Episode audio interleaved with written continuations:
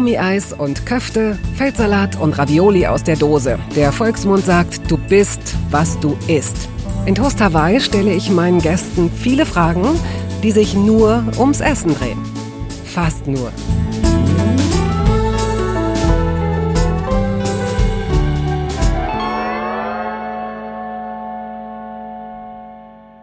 Es gibt Personen, denen eine natürliche Autorität innewohnt, die wie von einem Planetenring umgeben sind, der andere davon abhält, sie beispielsweise unaufgefordert zu duzen oder ihnen auf andere Weise zu nahe zu treten. Die stellvertretende Chefredakteurin der Zeit, Sabine Rückert, gehört zu diesen Menschen. Die 1961 zur Welt gekommene Münchnerin ist freundlich, mit wachem Gesicht und strahlenden Augen, aber das Gegenüber spürt intuitiv, oh, in diesem Kopf rattert es, in diesem Menschen findet sich ein riesiges Arsenal an Wissen, Erfahrung und Temperament. Hinzu kommt eine Kombination aus Genauigkeit und Eloquenz. Die zahlreichen Fans ihres Podcasts Zeit Verbrechen bewundern und lieben ihren Stil und eben genau diese Autorität. Schön und gut, aber auch Autoritäten leben mit Appetit und Hunger und befüllen ihre Kühlschränke. Welche Rolle also das Essen im Leben von Sabine Rückert spielte und spielt und um welches Essen genau es sich dabei handelt, das erfahren Sie jetzt. Viel Spaß!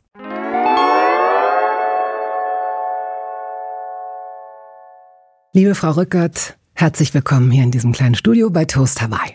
Ja, Mahlzeit. Ich weiß von Ihnen, aber nur diesen einen Satz, nur dieses eine Wort. Ich weiß nicht, wie es aussieht, dass Sie mit mehreren Leuten zusammen wohnen. Außerhalb Hamburgs in einer etwas ländlicheren, waldigen, ja, ja, alles Umgebung. richtig, alles richtig, Solange, alles richtig. Soweit stimmt ja. es noch.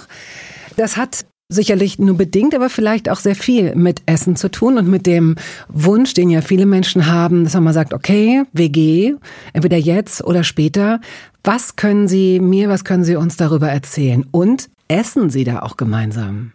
Das Essen ist der Dreh- und Angelpunkt unserer Wohngemeinschaft. Oh. Und das ist auch ein Problem, weil wir natürlich unglaublich viel essen. Und wir leben jetzt seit 30 Jahren zusammen oh. äh, in dieser Wohngemeinschaft. Wie viele Menschen sind das? Ja, es sind also die Kern, die Kerngemeinde war äh, ein junger Arzt, zu dem ich äh, 1992 eingezogen bin und äh, der damals so Anfang 30 war und im Universitätsklinikum Eppendorf in Hamburg mhm. ähm, Assistenzarzt war und äh, der heute drei Praxen hat in Hamburg und von einer zur anderen rennt und äh, dessen Frau und also damalige Freundin und mein Freund, mein damaliger heutiger Mann. Also wir haben damals äh, zusammengefunden. Er hat Zimmer frei gehabt. Ich bin da eingezogen.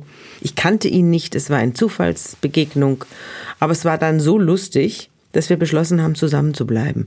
Wir haben dann zusammen erst ein Haus gesucht in Hamburg, haben uns aber da keins leisten können und sind dann rausgezogen aufs Land mhm.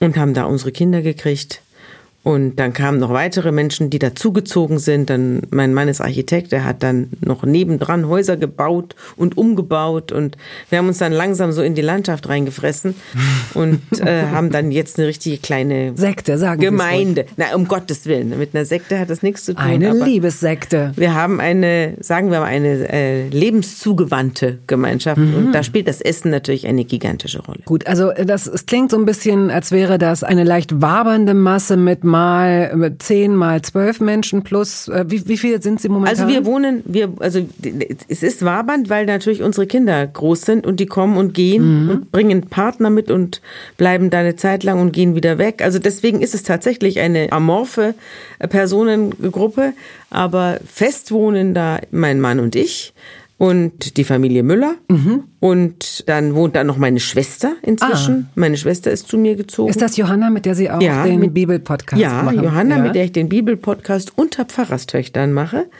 Und dann wohnt da noch eine Schauspielerfamilie aus vom Schauspielhaus. Mhm. Also die beiden arbeiten als Schauspieler im Schauspielhaus in Hamburg und haben vier Kinder. Die wohnen auch noch da. Die haben allerdings ein Wochenendhäuschen, äh, mhm. also Wochenendwohnung bei uns gemietet.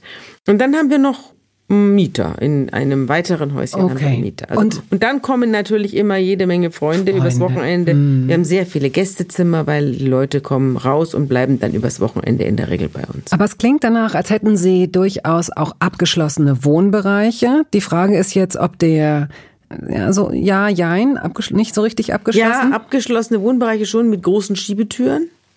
Aber ich denke mir, vielleicht hätte es doch etwas abgeschlossener sein können. Also ähm, vor allem seit ich in der Chefredaktion bin der Zeit, habe ich es gerne etwas zurückgezogener, weil ich den ganzen Tag mit irgendwas beschäftigt bin. Und am Abend habe ich dann gern etwas Ruhe.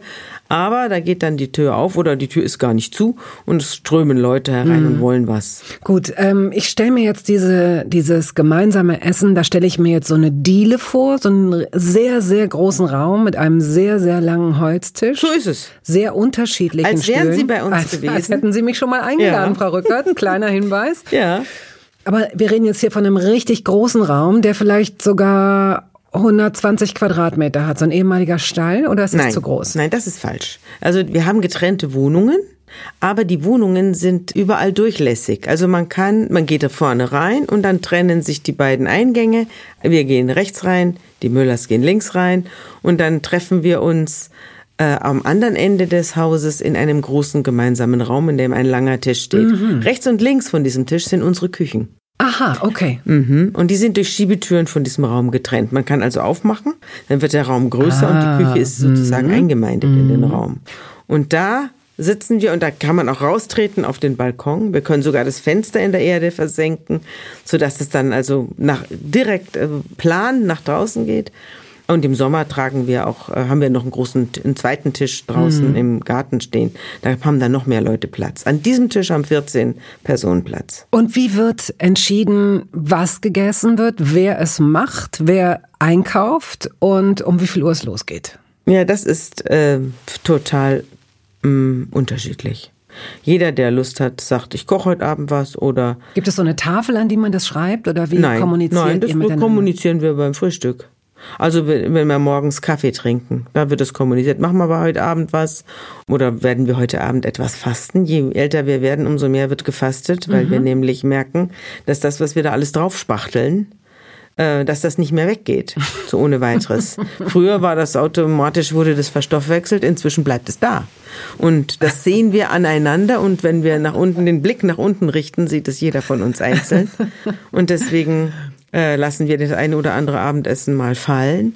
Aber äh, es kommt natürlich darauf an, dass man sich dann regelmäßig zusammensetzt und einfach Spaß hat und Wein trinkt. Und Wein spielt eine große Rolle bei uns. Wollte ich gerade sagen, was würde denn, wenn Sie jetzt schon so erwachsen übers Fasten sprechen, Mhm. was würde denn passieren, wenn man dieser Gruppe mal sagen würde, so und jetzt mal einen Monat gar kein Alkohol?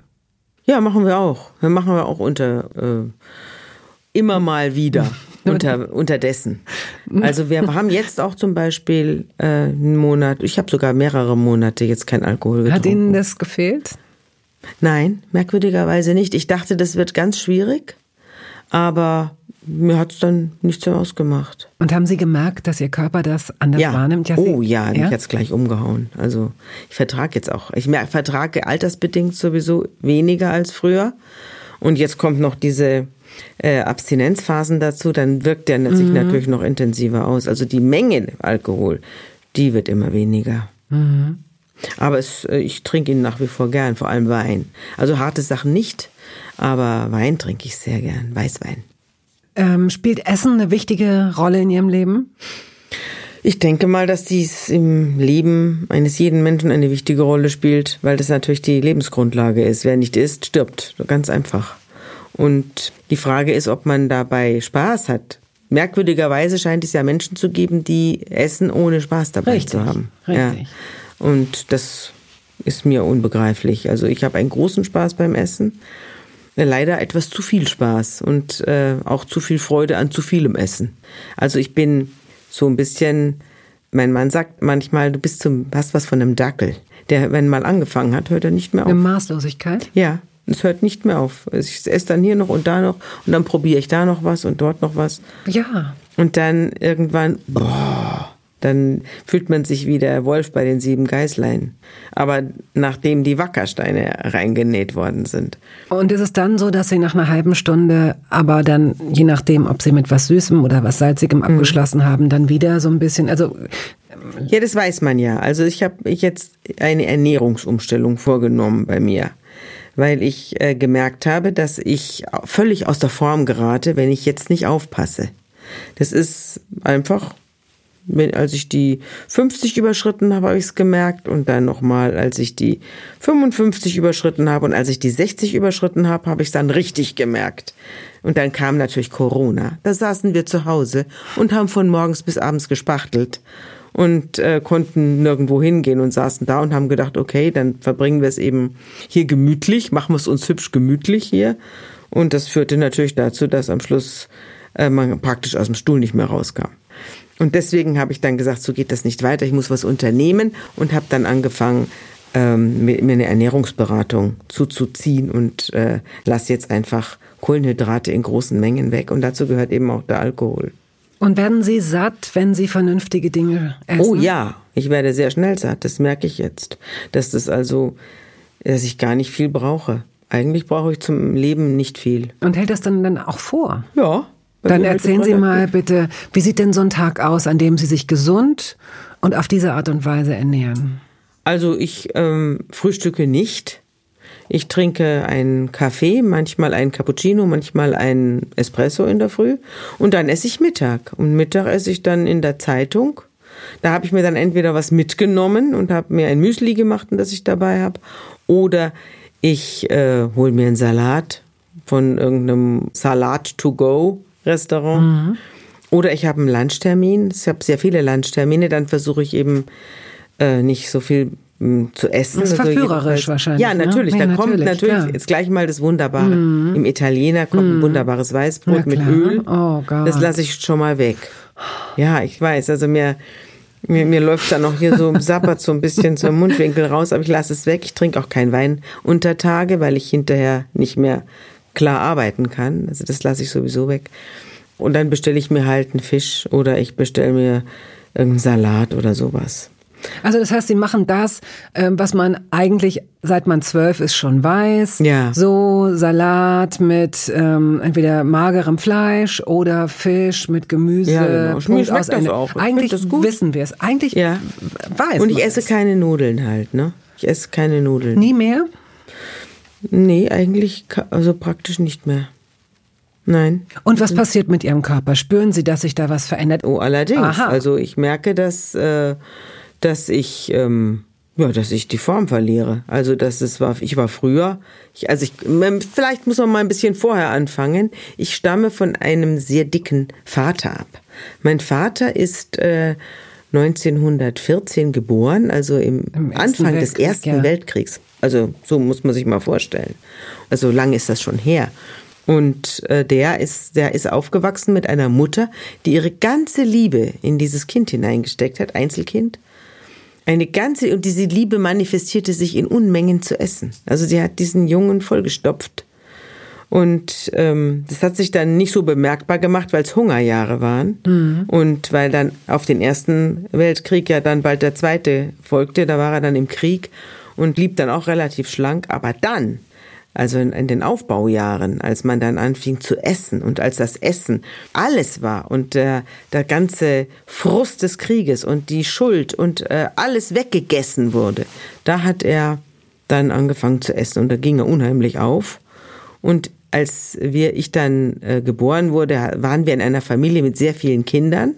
Ich habe ja fünf Geschwister und dann war es ein Pfarrhaus und in diesem Pfarrhaus ist es nie so, dass nur die Familie da sitzt. Da kommen alle möglichen Verwandten und da kommen Bedürftige und da sitzen also 10, 15 Leute um einen Tisch herum. Und es gibt Wettessen, das muss man einfach Wollte ich sagen. gerade sagen, aber da muss man ja sehen, dass man überhaupt genug bekommt. Ja, und ich war ja die Jüngste und dementsprechend musste man da sich durchkämpfen, um an diesem Tisch noch richtig satt zu werden. Bevor es zum Essen ging, also Familien mit ähm, vier oder in dem Fall sechs Kindern haben ja oft, gerade wenn es etwas kultivierter äh, zugeht und wenn möglicherweise auch anschließend noch mehrere Leute am Tisch sitzen, gibt es Aufgaben für jeden Einzelnen und jede Einzelne. Manchmal sind die Jungs davon ausgenommen, aber hatten sie feste Aufgaben, Tisch decken, Tisch abräumen, äh. Geschirr, nichts, nee. gar nichts. Nö. Jeder, der gerade da war, hat halt sein also mhm. wir hatten eine Haushälterin, mhm. die für uns gekocht hat. Mhm. Meine Mutter konnte überhaupt nicht kochen. Es war ein Desaster, wenn meine Mutter gekocht hat. Hat sie das mal probiert? Deswegen hat sie es meistens vermieden. Ja, hin und wieder hat sie es probiert, aber das war dann, fingen wir mit der Nachspeise an und weil alles nicht fertig wurde und äh, es waren zum Teil war es dann roh oder falsch also schmeckte fürchterlich. Also meine Mutter konnte viele Dinge, aber Kochen gehörte nicht dazu. Aber sie hat auch gearbeitet, muss man sagen. Beide Eltern Meine Mutter, ja, meine Mutter ja. war Lehrerin mhm. für wirtschaftliches Rechnen und äh, war meine Eltern hatten ein großes Unternehmen aufgezogen und deswegen war mhm. also Kochen gab's keiner hat von uns gekocht. Mhm. Ich kann es auch nicht. Und äh, gab es Tischgebete? Ja. Tischgebete gab es und je besser das Essen und je größer der Feiertag, desto länger das Tischgebet so dass man schon immer beim Armen griffen alle Kinder zur Gabel und rammten den in den nächsten Knödel rein. Aha, haben Sie sich selbst aufgetan oder wurde, wurde Ihnen aufgetan? Nee, man hat sich selbst aufgetan. Das war, das war dieser Kampf, den Sie gerade Ja, das war der Kampf haben. am Tisch. Mhm. Und oft ist es ja so, dass die Männer und die Jungs den größeren, die größeren Portionen bekommen haben oder stärker. Nö, nö, nö da haben Sie sich, das war bei Ihnen nicht so. Nö, das war bei uns nicht so. Äh, ich würde mal sagen, die größten Portionen habe ich gekriegt. Meine Mutter hat da schon drauf geachtet, dass die Kleine nicht zu kurz mhm. kommt. Mhm. Und es war auch so, was ich nicht essen wollte, das musste ich auch nicht essen. Im Gegensatz zu meinen Geschwistern, da hieß es, iss mal auf. Aber ich war da, bei mir waren sie schon so durch mit den vielen Kindern, da waren sie schon so schwach, mhm. die Eltern, und ihre ganzen Vorsätze waren dahin geschmolzen. Und bei mir hat dann niemand mehr drauf geguckt. Hat das denn äh, zur Verschlechterung ihres geschwisterlichen Verhältnisses beigetragen? So dass es heißt, meine oh, du wieder, du kriegst wieder die Extrawurst, du ja, darfst wieder machen, ja, was du willst. Das, also meine Geschwister haben, haben das schon gemerkt, dass ich eine Extrawurst kriege. Das haben sie schon gemerkt, aber sie, es hat sie auch genervt. Ich, war, ich ging ihnen eher auf die Nerven. Ich war ja viel kleiner als sie. Also meine nächste Schwester ist fünf Jahre älter. Die hat sich natürlich jetzt für... Ist das Johanna? Ja. Mhm. Meine nächste Schwester ist acht Jahre älter dann kommt ein Bruder mit zehn Jahren mhm. und die anderen beiden sind 18 und 20 mhm. Jahre älter als ich. Also die waren schon gar nicht mehr da. Mein ältester Bruder ist auch schon gestorben. Also der ist mit 80 Jahren gestorben. Stellen Sie mal vor, ich habe einen Bruder mit 80 Jahren. Mhm. Das ist mir für heute auch mhm. unvorstellbar. Mhm. Aber das, das, die, die haben mich gar nicht wahrgenommen. Die hatten ganz andere Kontakte und Probleme. Mhm. Und ich lief da auch noch irgendwie zwischen ihren Füßen rum und ging ihnen auf den Geist. Ihr Großvater war ähm, Pfarrer, Ihr Vater äh, Pfarrer. Ähm, haben Sie was Lebensmittel und was auch den Dank für Lebensmittel, Erntedank und so weiter, haben Sie das verinnerlicht als Kind? Ja, es wurde bei uns wurde immer gedankt fürs Essen. Aber es wurde dann wahnsinnig viel gegessen. Also haben Sie Gott aktiv, also hat, haben Sie sich jemanden vorgestellt, der Ihnen das Essen... Nein, ähm, nein, für mich waren das Formeln. Mhm. Ich habe mir das nicht vorgestellt. Ich hatte auch, also dass jetzt Gott äh, dieses Fleischpflanzel hier vor mich hingesetzt hätte, das war das war weit von mir entfernt. Das sind, also ich glaube, dass man, diese Gebete, die kommen ja auch alle aus dem agrarischen Zusammenhang, wo man noch sieht, wie das wächst und wo man es aus der Erde holt und wie man da einen kleinen Butzen oder ein, ein Korn in die Erde gibt mhm. und dann holt man einen, einen Kartoffel oder ein, ein, ein, ein Brot oder ein Ehren oder äh, ein, ein Kohlrabi oder was holt man, gräbt man dann aus und sieht das, ja.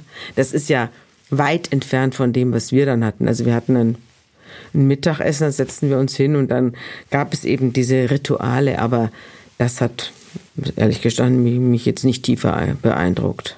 Haben Sie jemals etwas aus der Erde geholt oder in die Erde gesetzt? Nein. Haben Sie jemals ein Brot gebacken? Nein. Haben Sie ich habe auch kein Tier getötet. Ich habe das alles nicht. Ich, für mich ist das Essen tatsächlich immer eine Sekundär, also ein Sekundärgenuss, der aus einem mm. aus einer anderen Quelle kommt. Mm. Und wenn Sie jetzt das typische Gericht Ihrer Kindheit benennen müssten, was wäre das? Das ist Fleischpflanzel. Also Fleischpflanzel ist eine Frikadelle. Mm. Und wir hatten eine wunderbare Haushälterin. Die wohnte auch bei uns im Haus mit ihrer Familie. Und äh, die war eigentlich immer da. Die kam morgens und ging am späten Nachmittag und dann am Abend kamen dann meine Eltern. Mhm. Und die hat auch im, im, Garten dann noch rumgeharkt und so weiter. Die war richtig, gehörte zur Familie. Und mit deren Tochter bin ich dann noch aufgewachsen. Das war meine beste Freundin. Die war etwa in meinem Alter. Und wir haben gemeinsam gespielt. Mhm. Und die hat also immer für uns gekocht. Durften Sie sich aussuchen, was Nein, nein, das hat sie bestimmt. Sie hat eine bestimmte Haushaltsmenge mhm. äh, an Haushaltsgeld gehabt und das musste natürlich für einen Haufen Leute, die da immer eintrudelten und alle einen Bärenhunger hatten, mhm. reichen. Mhm. Und dann hat sie eben äh, sehr viel Vegetarisches gemacht, also so, aber auch nicht dünnes, kann man jetzt nicht sagen, sondern eben was mit Nudeln, Nudeln oder Kartoffeln, ja, Kartoffeln, Sattmachen, genau, ja. Sattmacher mhm. und oder Mehl, ja so. Äh, Hefenknödel oder sowas. Mhm. Oder was Süßes, was ich nicht so gerne mochte. Kaiserschmarren. Oh, mochten. Sie nicht so nee, gerne? Nee, oh. nee. Oder eben Hackfleisch. Einmal in der Woche gab's Fisch, mhm. das war dann Rotbarsch und äh, immer freitags und dann gab's eben vor allem Hackfleisch. Haben Sie mal was versteckt vor anderen, um es alleine zu essen und nicht teilen zu müssen? Kann sein. Süßigkeiten vielleicht mal. Ja? Was, an was für Süßigkeiten erinnern Sie sich generell? Also wenig Süßigkeiten. Bei uns gab es nicht viele Süßigkeiten. Also Bei uns heißt ja, also zu Hause. Haben, ja, ja, es also stand jetzt kein Topf mit Gummibärchen okay, darum oder ja. sowas. Auf keinen Fall. Das wäre ja sofort weg gewesen. Auch, das wäre sowieso ja, sofort ja. weg gewesen. Also Aber vielleicht haben, mal an, an Weihnachten oder so. Sie haben in München ja gelebt. Ähm, ich weiß jetzt nicht, wie abgeschieden oder wie zentral, aber ähm, ganz normal wahrscheinlich. In so einem, in, in so einem Vorort von München, Pasing, bin ich groß geworden in einem mhm. relativ großen Haus mit Einliegerwohnungen. Und da wohnte eben auch äh, unsere Zugefrau mhm. Helga. Und da gab es ja, ich weiß jetzt nicht, wie es in München heißt, Bütchen vielleicht, Kioske, also in denen man sich ähm, Süßigkeiten kaufen konnte. Was haben Sie mit Ihrem Taschengeld gemacht? Ich kann mich nicht erinnern, dass ich Taschengeld bekommen hätte. Weiß ja. ich gar nicht. Okay. Taschengeld. Ich bin hingegangen, wenn ich Geld gebraucht habe und habe gesagt, ich brauche Geld. Und dann haben aber Sie sich aber nicht so. kann ich mich nicht erinnern. Okay. Und Sie haben sich jetzt auch nicht so davon, weil das machen Kinder ja oft, wenn sie dann ins Freibad gehen und dann von ihrem Taschengeld noch, noch Pommes ja, oder. Das oder kann schon sein, dass Eis. ich mir da Mauam gekauft habe. das Sowas. ist Ihre ja. Schwäche, ja. Oder damals gab es auch. Ah, jetzt fällt es mir ein. das war aber dann später. Also ich habe dann später mir die Zähne kaputt gemacht äh, weil ich damals sehr viel Kaugummi gekaut habe. Das war aber später, als ich dann so 14, 15 war. Und äh, da, dann fing ich an zu hungern. Also da wollte ich dann, als ich so in die Pubertät kam, mhm. wollte ich auf einmal schlank sein. Und da zu Hause bei uns eben ein relativ kompetitives Essen war, waren wir alle, sagen wir mal, nicht schlank. Wir kämpfen auch alle heute noch, alle meine Geschwister kämpfen ständig äh, mit ihrer Figur. Und damals fing ich dann eben an, abnehmen zu wollen, als ich so 15, 16 Jahre alt war. Und dann fing ich an, Kaugummi zu kauen. Das habe ich, damit habe ich dann sozusagen meine, mein Hunger reguliert. Es funktionierte auch. Ich habe auch angefangen zu rauchen, um mhm. das in mhm. den Griff zu kriegen. Also diese oralen Bedürfnisse, mhm. nicht? Und dann, dann habe ich relativ lang geraucht und habe äh, sehr viel Kaugummi gekaut. Und zwar diese Wrigley Spearmint. Mhm. Ein die Weiß weißen, oder die weißen? Die weißen. Ah, ja. mhm. Und Kaugummi mit Zimtgeschmack. Die roten. Die, die roten. Red, sowieso ja, hießen ja, die. Genau, das habe ich geliebt. Aha. Aber leider habe ich mir damit echt die Zähne kaputt gemacht, weil ich dann irgendwann äh, schaute da jemand rein und sagte, hallo, was ist denn bei Ihnen los? Sie müssen mal, müssen mal hier zwei, drei Zähne rausreißen, mhm. die echt kaputt sind. Da ist halt viel Zucker drin. Ich glaube, es ja. war auch kein Zuckeraustausch. Nein, es gab auch Zeit. damals fing das gerade auch erst an in den 70er Jahren mit den zuckerlosen Kaugummis. Die schmeckten aber grässlich. Und Wrigley's äh, schmeckte richtig gut. Aber auch nur am Anfang. Das ist ja nur das, am Anfang? Ne? Das ist und danach wie so ein Radiergummi oder ja. wie so altes. Oder, Aber es hielt noch relativ lang. Also es hielt doch ein paar Stunden, hier konnte man da schon ein paar Stunden. Ah ja, ja. Okay, das habe ich nie ausgehalten ja. bei denen. Es gab noch diese, die gibt's ja auch immer noch, glaube ich, die gelben, die so Fruchtkram, ja, so die riechen. Ja. Die und dann riechen, gibt's die grünen. Die grünen, die waren mir die immer zu intensiv. ja, die waren ganz, äh, ganz stark mhm. mit Pfefferminze. Genau. Sie haben gesagt, diese gesunden Sachen können Sie satt machen. Und sie spüren das auch im Körper. Aber sie sind dann auf die Beschreibung ihres Körpers gegangen, den sie eigentlich verändern wollen und ja. nicht auf die Beschreibung ihres Körpers, der sich gerade dadurch verändert. Das tut er offenbar. Durch ihr, durch ihr gesundes Essen, ja, das sie ja, jetzt. Ja, ja, natürlich. Ja, er, er, er findet wieder zu seiner alten Form zurück, jedenfalls so halbwegs. Und das finde ich gut. Und dann gibt es so, ähm, ist das dann so, dass Sie sich einen Tag pro Woche äh, äh, erlauben, wo Sie dann so Wörter wie gönnen benutzen? Nein, das mache ich nicht, sondern ich mache es so, wie die Feste fallen. Also äh, wenn jetzt Ostern ist oder wenn Freunde kommen oder mhm. wenn sich jemand ansagt, dann will ich nicht sagen, nee, mhm. heute kann ich nicht äh, mit feiern, weil äh, ich habe am Donnerstag habe ich mir was gegönnt. Das hasse ich. Also das mache ich nicht. Ich mach, da ja. bin da schon flexibel. Ja. Und ich möchte auch, dass es, äh, dass es Spaß macht. Also es soll ja es mhm. soll ja irgendwie lebenswert sein und nicht jetzt eine, eine, eine Wüstenwanderung, die jetzt vor mir liegt. Das ist Nein. auf keinen Fall. Aber jemand, der ähm, äh, sozial auch so stark äh, eingebunden ist. Ja, das Soziale Sie, ist das Problem. Das ist das Schwierige. Ja, ne? das also Soziale nicht, ist das Problem. Genau, denn ich kann mir vorstellen, dass Sie eben auch, Sie haben jetzt vorhin von, von äh, Mittagessen möglicherweise, ja. aber auch sicherlich Abendessen und ja. so weiter. Äh, das ist ja immer eine, es ist immer aufs Neue ein Widerstehen und man will ja auch nicht bei so einer Bestellung dann zu viele Extrawünsche oder Fragen, ist denn da Zucker drin oder mit, yeah. mit nicht so viel Öl, ist ja irgendwie auch yeah. doof. Und das ist dann wahrscheinlich das, wo sie am, am stärksten mit konfrontiert das sind. Das geht aber vielen Leuten, die mal die 60 überschritten haben, so, dass sie einfach insgesamt aufpassen müssen auf sich. Also man muss insgesamt besser aufpassen. Es ist nichts mehr selbstverständlich. Und man muss auch, oder wir oder ich denke, dass das ähm, für viele zutrifft, dass man auch die, die, die sportlichen Ereignisse da äh, jedenfalls im Auge behält. Also ich habe, ich treibe Sport, obwohl ich kein großer Freund des Sports bin. Ich mache es nicht gerne, aber ich mache es, weil ich weiß, ich bleibe dann beweglich und ich bleibe fit, wenn ich äh, zum Krafttraining gehe, wenn ich joggen gehe, wenn ich regelmäßig wandern gehe und äh, 10, 20 Kilometer laufe, oh dann ist das gut. Nicht schlecht. Also nicht im Joggen. Im Joggen schaffe ich es nicht länger als vielleicht 40 Minuten. Na, aber immerhin, ich, ich meine, Sie, Sie joggen nicht gerne, deswegen Nein, ich jogge ja überhaupt nicht. Ich mache nichts von dem gerne. Ich gehe auch nicht gern zum Krafttraining. Aber ich weiß, aber Sie, ja. wenn ich es nicht mhm. mache, dann zerfalle ich irgendwann in absehbarer Zeit in tausend Stücke. und, äh, und deswegen mache ich es. Sie haben einen wunderbaren Mann. Ich kenne ihn gar nicht, aber er muss toll sein. Sie sind nämlich schon ziemlich lange zusammen. Sie haben sich in der Schule kennengelernt. Da waren Sie beide 17. Sie sind immer noch zusammen. August, der Architekt. Mhm. Kann August kochen? August kann sehr gut kochen, ja. Der liebt das auch. Der hat tausend Kochbücher, wirklich tausend. Und überall steht was anderes drin und alles probiert er aus. Und die verrücktesten Speisen aus aller Welt werden da, da zusammengerührt. Da sitzt er auch in seiner Küche und hat, lässt, lässt den Radio laufen, da hört er sich Fußball an. Mhm. Schrecklich, schrecklich die ganze Zeit dieses Fußballgeschrei von diesem Reporter da aus dem Radio und dann lässt er den Fernseher noch, also nicht den Fernseher, sondern guckt dann das Spiel zeitgleich im aufgeklappten Laptop an. Der steht dann vorm Fenster und unten schnippelt er und macht und und rührt und dann hört man die, hört man die verschiedenen Mixer angehen und wieder ausgehen und dann blubbert's und dann werden Töpfe gekrachen und die und Decke duftet. knallt. Ja, es duftet herrlich. Ja. Ich halte mich da raus. Also Sie müssen also auch nicht anschließend den ganzen Kram sauber machen. Äh, nö, das mache ich auch nicht. Also das, äh, worum es geht, ist, dass er manchmal so einen Su-Koch braucht. Mhm. Also so ein irgendeinen Gehilfen. Gehilfen, der dann das macht, wo, wo, wozu er keine Lust hat. Zwiebeln schneiden, kleine gehacktes. Also es gibt dann viel zu hacken und zu häckseln. Das machen Sie, so wie Zu schälen und zu machen. Ja, das muss dann ich machen, wenn er mich irgendwie zu fassen kriegt. Aber manchmal verkrümel ich mich auch Aha. so, dass er mich nicht erwischt. Dann muss halt jemand anders ran. Oder er macht selber. Haben Sie ein Lieblingsmesser?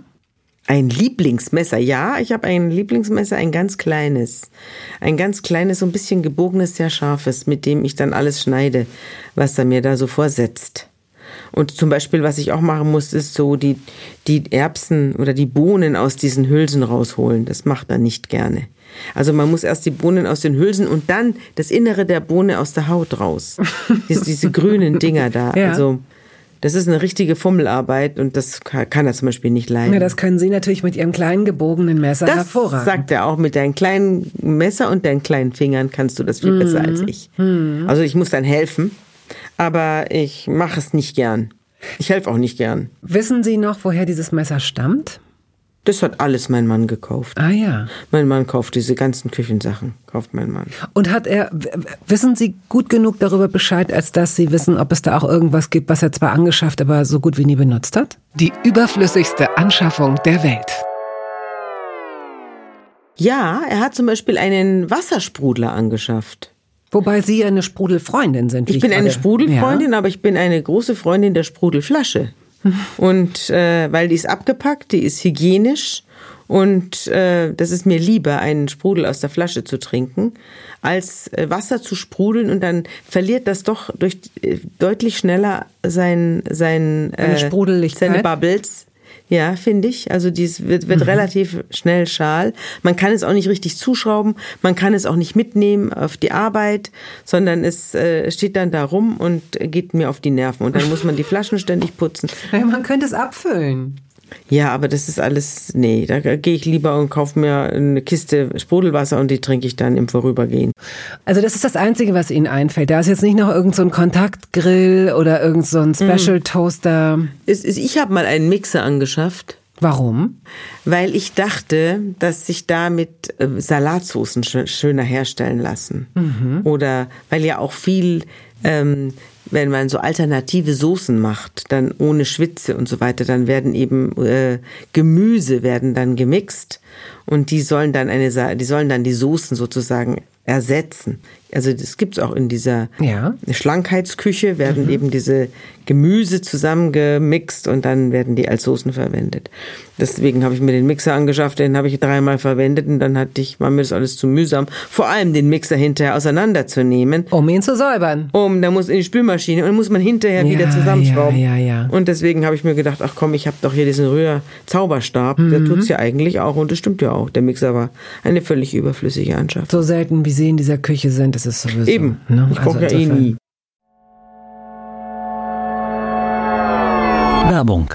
Es gab eine Phase in meinem Leben, in der ich alles richtig machen wollte in Bezug auf meinen Körper. Genügend Flüssigkeit, Bewegung, die richtige Ernährung. Hey, ich werde ein ganz neuer Mensch und kürze das an dieser Stelle mal ab. Aus mir wurde kein ganz neuer Mensch.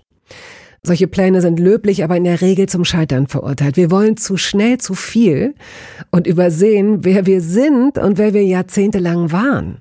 Nichts gegen Veränderungen, nichts gegen gesündere Angewohnheiten oder Ernährungsumstellungen. Aber ich finde, sie müssen zu unserem Leben passen und es muss irgendwie Klick machen im Kopf. Rückblickend kann ich sagen, dass mir die Dinge, die sich bei mir dauerhaft in Bezug auf meinen Körper oder Ernährung veränderten, immer auch einleuchteten, weil ich eine Veränderung in meinem Körper oder in meiner Kondition oder in meiner Konzentration spürte. Vor ungefähr zwei Jahren riet mir eine sehr gute Freundin, die Ärztin ist, dazu, ein paar kleine Check-ups durchzuführen und bat mich eindringlich darum, täglich Omega-3-Fettsäuren zu mir zu nehmen. Wenn du sonst auf alles verzichtest, Bettina, darauf bitte keinesfalls, sagte sie mir und empfahl mir gleich noch die Marke dazu, Norsan. Da hätte sie die Inhaltsstoffe gecheckt, die nähme sie nämlich selbst auch. Nun ist es ja nicht so, dass ich das nicht selbst schon hundertmal gelesen hätte. Allein schon um Entzündungen abklingen zu lassen, ist unser Körper auf ungesättigte Fettsäuren angewiesen, kann sie aber nicht selbst produzieren. Wir müssten täglich 250 Gramm Makrele oder Sardellen oder Lachs essen. Bekommt niemand von uns hin, oder? Ich begann dann damit, verschiedene Produkte zu vergleichen. Rezensionen, Qualitätsnachweise, Erfahrungsberichte und landete, das hätte ich mir also sparen können, wieder bei Norsan. Daher fällt es mir wahrscheinlich auch so leicht, diese Produkte hier zu bewerben. Es gibt die hochdosierten Omega-3-Produkte im Sortiment als Kapseln oder Öle aus Fischöl oder Algenöl. Letzteres dient als vegane Variante. Und für Kinder gibt es beispielsweise vegane Kaugelee-Drops. Mein Favorit ist das Fischöl, weil ein Esslöffel pro Tag ausreicht und ich damit zudem noch Vitamin D3 aufnehme. Gesundheitsversprechungen kann und darf ich hier nicht machen, das ist klar. Aber ganz subjektiv als Bettina kann ich sagen, dass ich mich deutlich fitter und konzentrierter fühle seit anderthalb Jahren. Also seit ich das Öl täglich nehme. Und ich werde dabei bleiben, Podcast-Werbung hin oder her. Und meine Arztfreundin ist auch happy. Sie ist eine von über 5000 Ärztinnen und Ärzten, die die Produkte von Norsan empfehlen. Ich habe auch gerade nochmal nachgeschaut. Norsan ist die meistverkaufte Omega-3-Marke in deutschen Apotheken. So, und weil das der Deal auf Gegenseitigkeit ist, machen wir es hier endlich auch mal so, wie Sie das vielleicht schon aus anderen Podcasts kennen. Es gibt einen Code mit einer Ermäßigung von 15 Prozent auf Ihre erste Bestellung. Dieser Code ist gültig bis zum Ende des Jahres und lautet Toast 15, kleingeschrieben und ohne Leerzeichen. Toast 15. Sie finden die Infos dazu auch in den Show Notes. Was ist denn immer in Ihrem Kühlschrank? Manchmal ist gar nichts drin. Kann ich mir nicht vorstellen. Da ist immer irgend so ein Senf und irgend so ein Tomatenmark. Ja, irgend so eine ja, Paste. gut, sowas vergessen, eine alte Toma alte alte Marmelade, die da drin ist, aber es gibt nichts, was wirklich ein vielleicht Eiswürfel. Eiswürfel sind. ja, das ist aber Kühlschrank. jetzt wirklich, das ist Ja. so eine Junggesellenantwort. Ja, bei uns ist es ist eben äh, es ist entweder sehr sehr viel im Kühlschrank, weil sich Leute angesagt haben, weil Feiertage sind, weil wir uns was vorgenommen haben, dann haben wir sogar noch einen zweiten Kühlschrank im Keller, in den das dann überschwappt. Äh, Und dann gibt's eben ganze Zeiten, in denen ist überhaupt nichts drin oder praktisch nichts. Das ist ja deprimierend. Was Ja, es essen ist Sie denn dann? Haben Sie dann so eine Ja, Vorratskammer furchtbar. und dann gehen Sie, was, was, nee, dann, was dann essen machen Sie wir dann? uns abends einen Salat oder es gibt Na, einen, aber Salat muss man doch gerade Ja. frisch haben. Ja, äh, dann, aber ich meine jetzt Tomate mit Mozzarella, sowas. Das ist machen immer wir uns da. dann. Nö, auch nicht immer, aber wir kaufen dann schnell ein, wenn wir nach Hause kommen. Also mein Mann und ich, wir schreiben uns dann SMS, äh, was wollen wir denn heute Abend essen? Und wenn man dann sagt, entweder einer, wir gehen Haus, oder wir sagen, wir verlassen uns mal ganz auf die Müllers, dann, die werden schon uns was abgeben, das kommt auch vor. Ja. Oder, ähm, also es ist ja in der Regel so, dass irgendeiner immer was hat. Und dann geht man stöbern beim anderen und schaut, was der so hat. Und Haben Sie denn eine Vorratskammer? Nein, ich habe keine Vorrat. Doch, ich habe ein, ich eine Vorratskammer, in der Wein ist. Aber da ist nur Wein drin.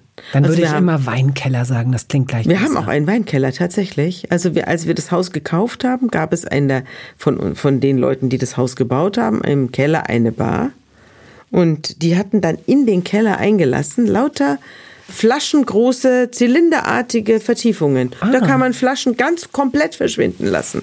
Also eine Weinflasche passt da komplett komplett rein. Und da ist unser Wein drin. Rotwein, Weißwein, Rosé, Sekt. Also da sind wir gut ausgerüstet. Das ist immer da. Okay, da, gut, dass ich gefragt habe. Wir kommen jetzt zu der Rubrik Entweder oder. Brettchen oder Teller? Brettchen, weil im Teller biegt sich das Brot. Da kann man nicht so schön streichen. Deswegen bin ich eher für Brettchen. Interessant. Was für ein Brettchen ist das? Mit einem Motiv? Nö. Einfach Ein Holzbrett. Ja, es sind keine kleinen Enten drauf Naja, oder sowas, man kriegt manchmal, es gibt Leute, die, dann, entschuldigen Sie bitte, es gibt Leute, die verschenken sowas in so Ja, Souvenirshops, gibt schrecklich. es manchmal furchtbar. Nee, nee, nee. Also Das Brettchen äh, wird ja auch ganz jetzt ganz selten rausgeholt, weil wir ja praktisch kein Brot mehr essen. Leider, leider. Ich bin ein großer Freund des Brotes, aber ich bin auch ein großer Freund der Kartoffel und ich bin auch ein großer Freund der Nudel. Also all diese diese schönen Oh, ja, Dinge, ja, ja. die da von mir kommen, fernhalten kommen wir ja muss. gleich hin. Ja, ja. Stellen Sie sich einfach vor, es würde, es würden die, es wird, würde Pasta erfunden werden, die so wie, weiß ich nicht, wie Sellerie, einfach so ein, so ein Minus. Ja, das wird ja auch, man soll ja auch die sogenannten Gemüsenudeln machen. Ja, ach, da wissen wir alle, Ja. das ist Quatsch. Das schmeckt Quatsch natürlich auch ganz gut, aber es ja, ist aber es ist was nicht völlig das. anderes. Es ist, Es nicht, ist nicht das. Es ist nicht zu vergleichen. Nein. Erdbeeren oder Himbeeren? Himbeeren. Auch außersaisonal mal?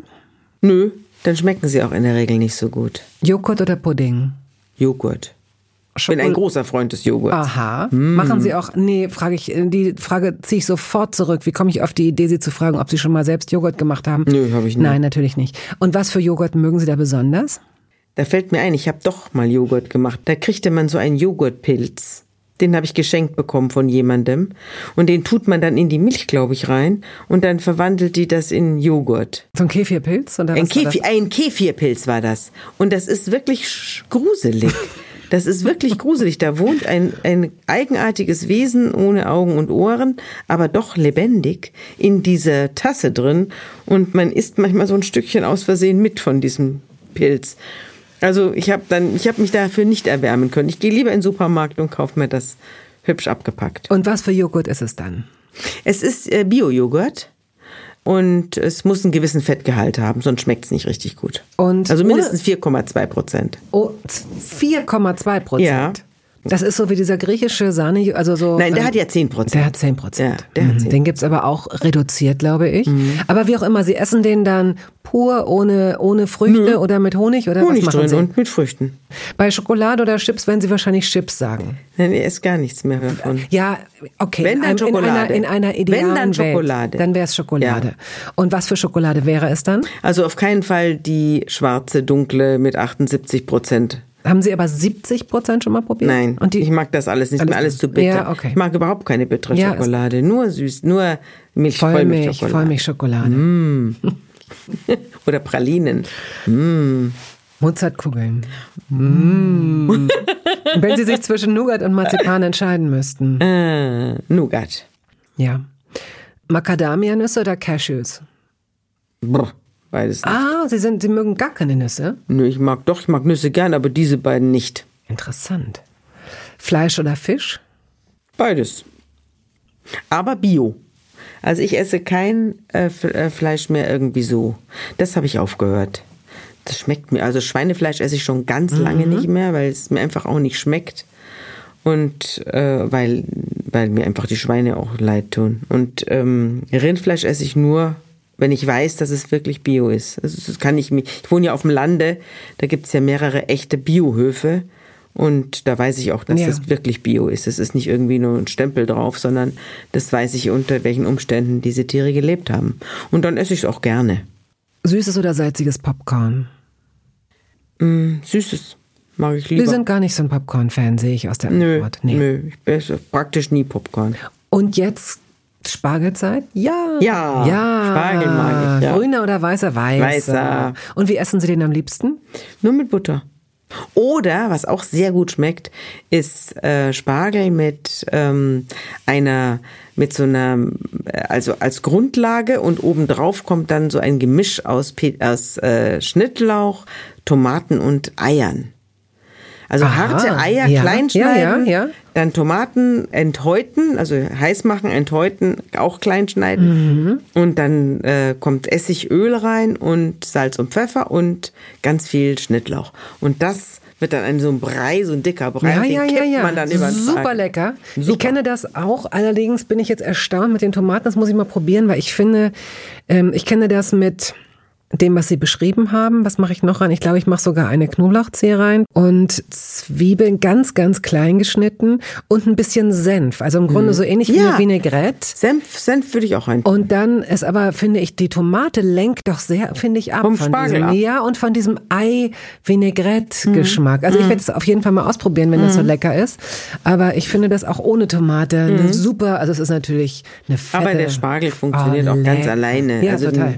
mit ein bisschen Salz oder mit ein bisschen Butter drauf schmeckt der einfach traumhaft. Und das ist tatsächlich ähm, auch so ein Punkt, da fehlt mir ein bisschen der Schinken. Ich, ich erlaube Mhm. mir das, wenn ich das möchte, aber ich merke dann doch, dass ich darauf verzichte. Aber das habe ich Sind immer Sie sehr gerne. Ja, Pesketarierin. Also Ah, ich ja. esse, wenn ich jetzt keine Ahnung, zweimal im Jahr Bock hab auf einen Wiener Schnitzel, dann werde ich das wahrscheinlich essen. Ist jetzt Ja. lange nicht vorgekommen. Es ist jetzt nicht so, dass ich mich dafür verurteile. Ich habe Mhm. auch neulich tatsächlich bei einer Freundin mal aus Versehen Spaghetti Bolognese gegessen. Mhm. Sie hat mir gesagt, was für eine Soße das ist. Ich habe einfach nicht drüber nachgedacht und habe mir Nachschub geholt. Machen Sie das aus Überzeugung oder Ja. machen Sie das, weil es Ihnen nicht schmeckt? Nein, aus Überzeugung. Aus Also es hat äh, aber lange gebraucht. Also so immer ein bisschen weniger. Hab nie besonders viel Fleisch gegessen, aber für mich ist das dann so. Ich gehöre zu den Leuten, wenn der Groschen dann erstmal gefallen ist, kommt es einem total absurd vor, dass man Tiere isst. Ich Ja, will das da auch hat- niemanden so. Ja, ich Ne. habe auch Kollegen, also in der Zeitung, die äh, total auf Fleisch verzichten. Mhm. Und die sagen, ihnen kommt das vor wie Kannibalismus. Das finden sie so gruselig, dass man das macht, dass man andere Lebewesen isst. Finden sie so gruselig, dass sie das äh, überhaupt nicht ertragen können. Ja, aber das auf, war auf ja. Zeit, zeitlebens. Also ich ähm, bin ja damit anders, früher anders umgegangen. Also nochmal, ich habe nie besonders viel Fleisch gegessen oder so, aber tatsächlich ist das diese diese Vorstellung und dazu haben auch äh, die sozialen Medien ein bisschen beigetragen, auch wenn es äh, äh, lächerlich klingen mag, wenn ich das jetzt so sage. Es ist es ist mit Sicherheit lächerlich, aber plötzlich so ein Video vorgespielt zu bekommen von so einer Kuh, von so einer Kuh mit langen Wimpern und weichen nüstern und weichen Ohren mhm. und die so rumsteht und die, ja, ich weiß, äh, sie, ihre Milchprodukte, also ich, ich, ich stehe auf Käse, ich mag Käse, ich kann mich da jetzt also überhaupt gar nicht heilig sprechen, mhm. darum geht's mir auch gar nicht, aber die Vorstellung, dass sie, ich meine, wir reden ja jetzt hier auch nicht, nicht von einer glücklichen Kuh, sondern wir reden ja wir wissen ja auch, wie es in so Schlachtbetrieben mhm. abläuft, das ist, erscheint mir absurd. Ich brauche mhm. es ja nicht, um mhm. zu überleben. Ne? Mhm. Und es gibt inzwischen ganz gute Alternativen. Es gibt auch Leute, die sagen, wir essen, ich esse, essen nur Wildtiere. Mhm. Also es gibt Leute, die sind, äh, habe ich kürzlich gehört von einer Jägerin, die sagt, sie isst kein Fleisch, jedenfalls keines von sogenannten Nutztieren, aber sie isst das Fleisch der Tiere, die sie selbst erlegt mhm. in ihrem Revier. Mhm. mhm. Von denen, also immer so, wir haben ja keine, die haben ja keine Feinde mehr, die vermehren sich ja Autos äh, ununterbrochen. Mhm. Ja, aber das nicht, mhm. äh, nicht, das ist nicht ausreichend.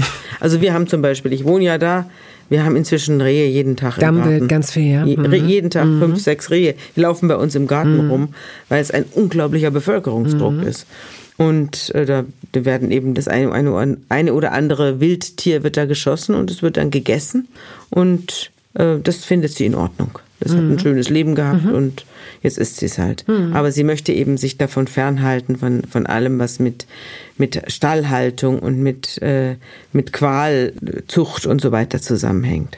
Also ich sag an der Stelle, weil es gibt im Grunde keine Episode, in der es nicht etwas ausführlicher oder am Rande äh, auch natürlich, diskutiert wird. Ich, also ich, das finde ich auch gut, dass es ja. passiert und ich möchte auch da niemanden verurteilen. Also ich kann nicht nachvollziehen, wie man tatsächlich komplett davor die Augen mhm. verschließen kann mhm. und äh, das ist jetzt heute wird das ein bisschen besser kaschiert, aber ich weiß als Kind, wie oft sind wir auf der Autobahn an so äh, Tiertransporten vorbeigefahren. Ne? Oh ja. Oh ja. Das habe ich auch erlebt mit meiner Tochter. Ich war auf, da war sie vielleicht zehn Jahre alt und wir sind auf der Autobahn gefahren und wir haben einen Tiertransporter überholt. Da haben kleine Ringelschwänzchen mhm. rausgeguckt und so Die und so und so Steckdosennasen. Ja.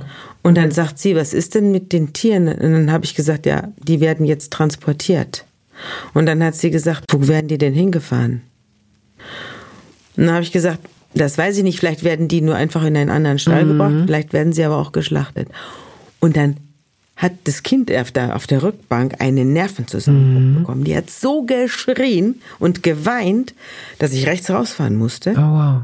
Und dann mussten, haben wir, dann habe ich gesagt, also dann musst du, dann kannst du keine Wurst mehr essen und dann musst du das bleiben lassen, denn du bist die Ursache dafür, dass diese Tiere hier zum Schlachten gebracht werden. Du bist die Ursache und dann du bist die Ursache dafür. Therapie. Nein, die meine Tochter braucht keine Therapie, aber sie hat tatsächlich, sie hat dann natürlich äh, nach wie vor nicht auf Würstchen verzichten wollen, aber inzwischen, mhm. inzwischen ist sie wie alle jungen Leute, die ich kenne, ganz wenig Fleisch oder eigentlich mhm. gar keins mehr und schaut ganz genau drauf, wo das herkommt. Ich habe ja ihn auch hier den Wochen, Wochenmarkt mitgebracht. Wir haben ja eine Zeitschrift, die heißt Wochenmarkt, von meiner jungen Kollegin äh, Elisabeth Räther. Und diese Elisabeth Räther ist die, Fort, die, ist, die, ist die Fortsetzung sozusagen von Wolfram Siebeck, der früher den, das, den Genussteil der Zeit gemacht hat. Ja. Im Magazin der Zeit. Mhm. Da hat er also Restaurants äh, besprochen oder er hat äh, hochkomplexe Gerichte vorgeschlagen, die man dann nachkochen konnte und so weiter.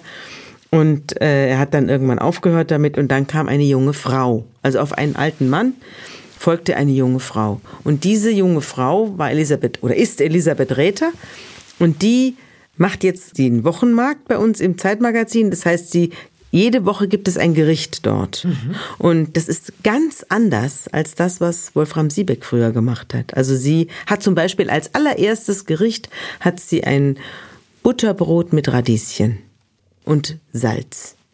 Aber es, für mich war das eine ein, eine Zäsur ja. und da hat man gemerkt, es ist eine neue Generation, die auf ganz andere Sachen Wert legt, die nicht mehr auf Menge Wert legt und nicht mehr auf Komplexität und hoch überlegte mystische Soßen oder weiß der Teufel, sondern die sich ein Butterbrot vornimmt oder ein Radieschen vornimmt und wo es um Nachhaltigkeit geht, wo es darum geht, dass es, dass man in dieser Welt noch weiter genießen möchte mhm. und nicht dabei die Welt kaputt genießen möchte. Und dass dieses ganze Mitdenken, ja, dieses am Essen hängt eine unglaubliche Verantwortung und ein unglaubliches Polit Essen ist politisch. Ist es ja auch. Und ja. vor allen Dingen ist so ein, äh, das Gericht, von dem Sie jetzt gerade sprechen, ich weiß jetzt nicht, ob es äh, symbolisch war, symbolhaft für das, was danach noch gekommen ist, aber ich werde mir dieses Heft sehr gerne mal anschauen ist ja auch ein Zeichen in Richtung Reduktion. Ja. Und ich glaube, jede und jeder, der nach langer Zeit mal wieder eine richtig gute Tomate gegessen mhm. hat. Das klingt so bekloppt, aber nee. wenn ich einkaufen gehe, stehe, ich stehe vor zwölf verschiedenen Tomatensorten, von denen alleine acht Cherry-Tomaten sind, so kleine mit viel Plastik, gelb, rot, äh, Schnipsi, Schnapsi, äh, Flaschen, Ding Dong. Aber eigentlich schmecken sie alle nach nichts. Ja. Und dann sehe ich plötzlich so eine Tomate und kauf die eher aus Versehen, schneide die auf und könnte heulen vor Glück, ja. weil in meinem Mund was los ist und ich fahre sofort wieder los und fahre dahin und würde einbrechen, um mhm. die letzten Tomaten mhm. daraus zu holen, mhm. weil ich denke, ja, mehr mhm. davon. Und mhm. deswegen ist dieses Brot so einleuchtend. Auch Brot ist ja so ein Thema mhm. zum Beispiel. Ne? Es wird hier in Berlin Weiß ich, gibt es auch äh, tolle Bäckereien noch, aber letztendlich das meiste sind so äh, Ketten inzwischen mhm. und dass wirklich gutes Brot mhm. gebacken wird. Dann gibt es aber doch jetzt auch eine andere, eine Umkehrbewegung. Ja, so langsam. Ja. Das sind dann auch die, wo dann äh, tatsächlich auch hier in Schöneberg, da stehen dann auch an so einem Samstag, das freut mich auch. Ja. Da stehen richtig 20 Leute ja, an, um dieses da stehen Brot 20 Leute an. Finde ich super. Ja. Aber auch schon ein bisschen, also ein bisschen komisch wieder, in, aber super. In Hamburg gibt's auch, da gibt's Leute, die haben ihren Job aufgehört. Also als einer, es war Werbefilmer, der hatte große Werbe äh, für große Werbefirmen mhm. Filme gedreht über Waschmittel oder Autos vor allem. Irgendwo am Nordpol fährt dann da irgendein BMW rum. Und der hat damit vollkommen aufgehört und backt jetzt Brot. Mhm. Den gibt, den kann man in Hamburg, kann man da hingehen, schmeckt fantastisch. Hat selbst eine bestimmte Brotsorte erfunden und die backt er jetzt da. Das ist toll. Und ich habe eine Freundin zum Beispiel, die das so aus der Lameng macht. Mhm. Die sagt dann auch, wann kommst du? Ah, dann gebe ich dir ein frisch gebackenes Brot mit. Mhm. Und das ist so kostbar. Also ein mhm. gutes Brot zu essen mhm. und möglicherweise sowas sogar selbst zu machen, muss ja gar nicht, aber dann auch wieder sehr viel bewusster abzubeißen und dann mhm. tatsächlich zu sagen, da kommt jetzt wirklich nur Butter drauf und mhm. so ein Radieschen und mhm. das ist das Glück. Mhm. Das ist toll. Mhm. Ach, wir haben, wir haben Hühner. Frau, Frau, Frau Müller. Das fällt Ihnen jetzt ein. Wie ja, lange haben Sie ein? Jetzt muss Sie gerade sagen, äh, äh, Brot, wir haben, wir haben, also zum Beispiel, äh, Frau Müller hat ein Hochbeet. Da wachsen Sachen drin. Haben Sie nicht gerade Hühner gesagt? Hühner haben wir auch. Die holt aber immer der Fuchs oder der Marder. Also wir haben einen relativ großen Hühnerschwund. Obwohl die Sie haben Rehe im Garten, aber großen Hühnerschwund. Ja, Könnte die sich Rehe, der Fuchs nicht der um die Fuchs Rehe... holt ja nicht die Rehe, die sind ihm zu groß. Er holt sich lieber die Hühner. Und können Sie die Hühner nicht ein bisschen vor dem Fuchs Doch, schützen? aber das ist gar nicht so einfach, weil diese, die graben sich überall durch. Von oben kommt der Falke oder, äh, oder ein anderer Raubvogel und holt sich den, das Huhn und von allen Seiten werden diese Hühner bedrängt. Also es wäre, Sie müssten sich das mal ansehen, sieht aus wie Sing Sing, dieses dieses, dieses äh, Hühnergefährt. Die haben so ein Haus, da geht automatisch mit dem Sonnenaufgang geht das Türchen auf, da dürfen die Hühner raus und dann mhm. am Abend, schon wenn es schummrig wird, geht's wieder zu, da müssen die Hühner rein, oh. damit bloß keiner sie frisst. Aber trotzdem, das ist, äh, also sie dürfen natürlich auch manchmal raus und dürfen durch den Garten oh, sausen. und dann Falken. gehen drei oder vier los und dann kommen zwei zu, oh, zurück. Oh und, Gott, das ist schrecklich. Dann sagt man sich, wo sind die anderen geblieben? Ja, aber Sie haben sich ja schon in Ihrem Leben so viel mit Verbrechen äh, beschäftigt. Ja. Das gehört zum Leben ja, dazu. Ja, das gehört dazu. Und ich verfolge diese Tiere nicht. Also ich verfolge keine Marder sondern die, die gehen ihrer Natur nach und dann kauf, kaufen wir halt noch zwei Hühner. Ja, Herrgott, also das ist, hängen Sie nur Ihr Herz nicht dran. Aber die Hühner legen natürlich Eier und die verzehren wir mit großer Freude. Da guck, sind wir gleich schon bei Spiegel oder Rührei. Rührei. Es ist einfacher zu machen. Die Spiegeleier gehen mir meistens kaputt. Das ist der banale Grund, warum ich das Rührei. Denn am Schluss wird doch immer alles Rührei. Gin oder Wodka, gar nichts Wein. Nee, hm. also gar nichts. Das ist hm. mir alles zu hart. Weißwurst oder Currywurst? Äh, Weißwurst natürlich. Ah, als Bayerin natürlich. Ja klar, Weißwurst Ach. mit Breze. Oh. Und Butter. Und die wollte ich gerade sagen, also da kommt auch Brezen auf die Butter, äh, Butter auf die Brezen. Natürlich, ja. natürlich. Oder zwischen. Und, und süßer Senf. Mhm. Und wie oft, äh, es gibt ja so eine Saison, ich weiß das von meiner Mutter, die hat das geliebt und das musste aber ein ganz bestimmter, bei ihr musste es so ein schlesischer äh, Schlachter, glaube ich, sein, der das besonders gut machte. Haben Sie da im Wald, wo Sie wohnen, bei Hamburg, gibt es da jemanden oder schickt man Also in Ihnen Hamburg gibt es ganz fantastische Weißwurstmacher. Ja? ja. Aha, okay. Aber wir essen praktisch ganz selten nur noch Weißwürste. Aber wenn, dann essen wir also sehr gerne. Mm. Ich mag die Wurst gerne. Mhm. Durch Sie habe ich das Wort Mitternachtsgulasch gelernt. Wissen Sie noch, woher das kommt? Nein. Denken Sie an diese Schifffahrt. Amerika? Ja. Ja, das stimmt. Ich bin, ich bin äh, mit, nachdem ich mein Volontariat beendet habe und äh, noch keine Arbeit hatte, da bin ich mit meinem Mann drei Monate nach Amerika gefahren. Und da sind wir mit dem Schiff nach Amerika gefahren, weil ich Flugangst hatte.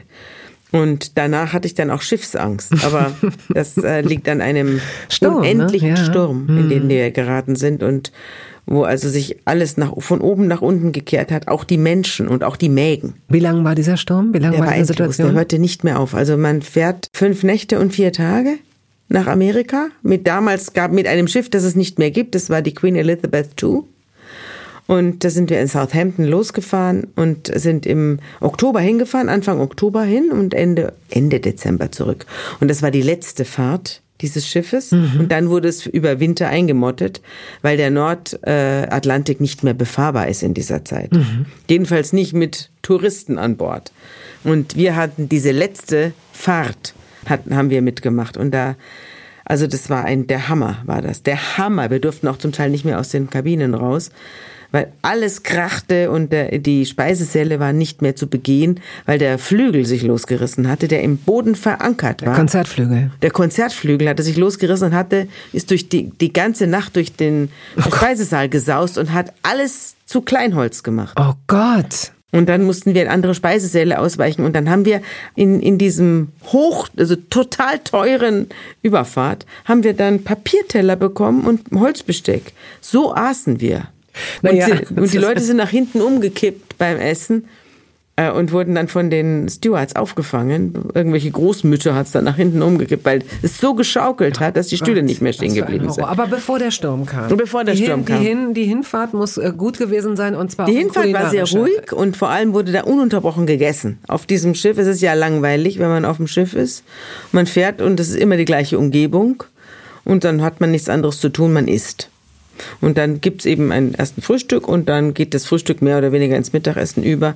Und das Mittagessen geht dann in einen Kaffee über, der äh, und der wiederum geht ins Abendessen über. Und dann gibt es dann, falls für alle, die noch nicht platzen, gibt's dann noch ein Mitternachtsgulasch. Genau. Damit auch wirklich bis zur letzten Sekunde reingestopft wird und dann am, am nächsten Morgen geht der Reigen wieder los. Und da ist dann, dann so ein Sturm ist dann schon wirklich eine Erleichterung. Und, das, da wird die Küche ja, geschlossen. In doppelter Hinsicht, ja.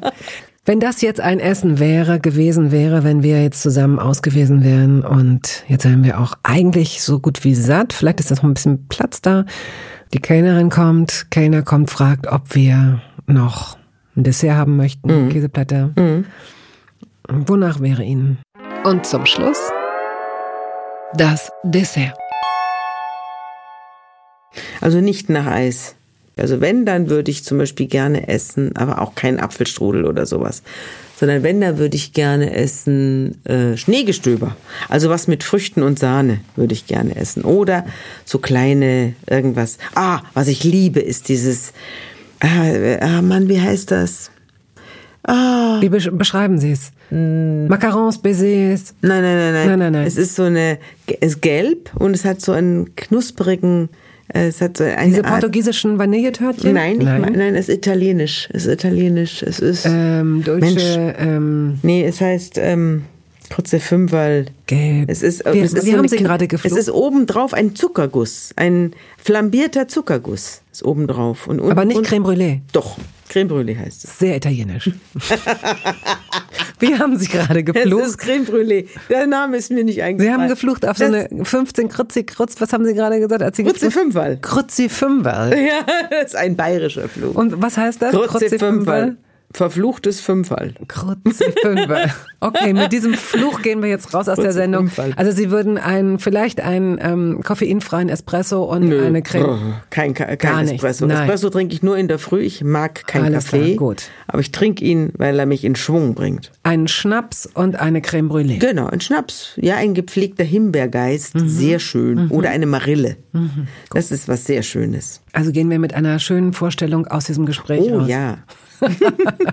Ich danke Ihnen sehr. Vielen Dank für Ihre Geschichten. Jetzt habe ich Hunger. Klar, ich auch.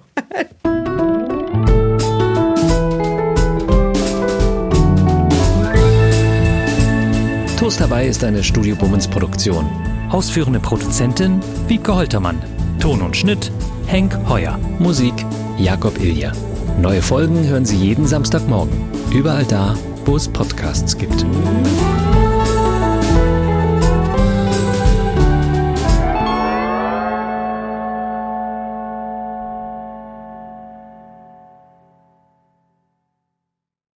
Halt, stopp, warten Sie.